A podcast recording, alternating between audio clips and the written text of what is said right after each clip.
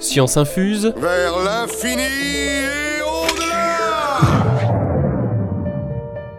Bonjour à tous, voici le quatrième épisode de cette série sur les grandes découvertes qui ont révolutionné la médecine.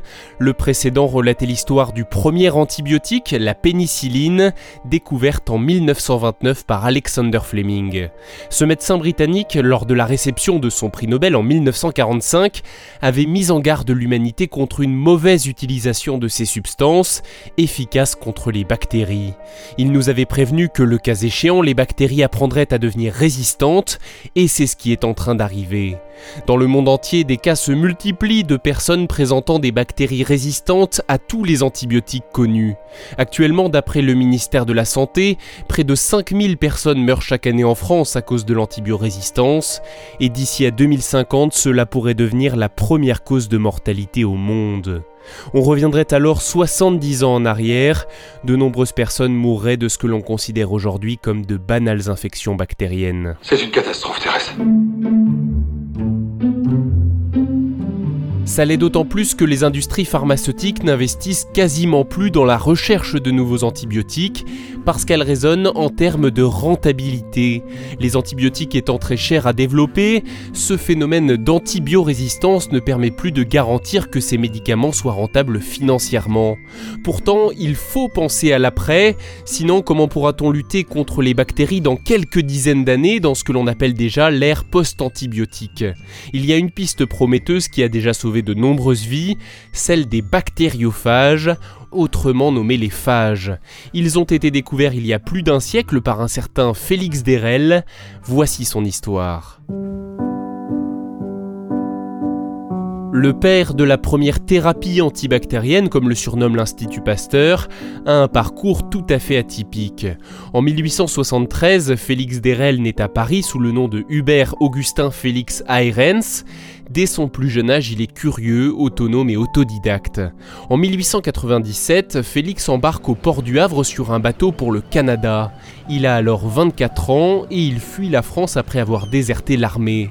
Là-bas, il se lance dans divers projets, notamment la fabrication de whisky ou de chocolat, avant de postuler en 1902 à un poste de microbiologiste en Amérique centrale, au Guatemala, un poste qu'il obtient.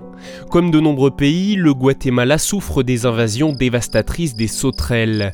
Pour lutter contre ce fléau, Félix Derel met au point une arme biologique. Il trouve une bactérie qui tue les sauterelles, un coxobacille. Il en développe une forme virulente et acquiert une renommée internationale grâce à cette méthode efficace de lutte contre ces insectes ravageurs. C'est vicelard comme méthode. Ah ouais, mais c'est efficace.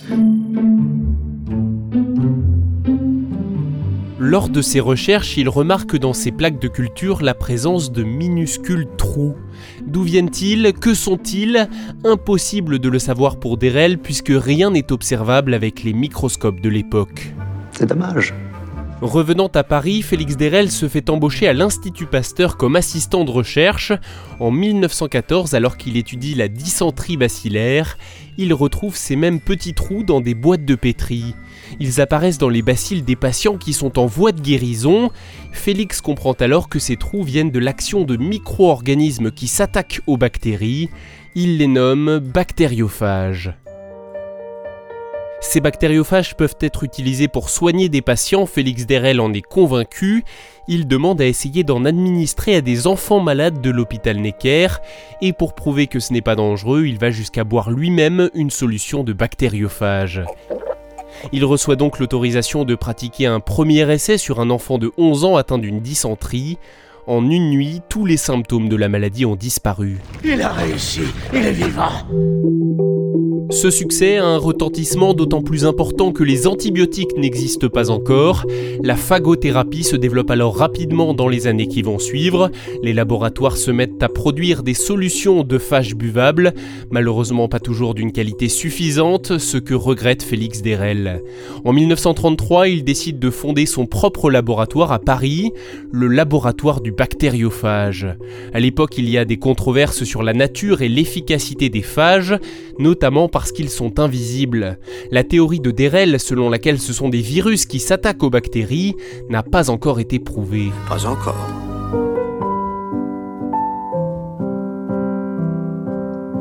Il faudra attendre les années 40 et les premiers microscopes électroniques pour observer l'action des bactériophages.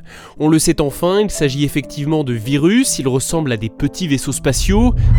Il existe de nombreuses sortes de phages qui peuvent s'attaquer à de nombreuses sortes de bactéries. Quand un phage trouve sa bactérie, que l'on appelle son hôte, il va injecter à l'intérieur son propre génome. Des virus vont se développer dans la bactérie et la faire exploser.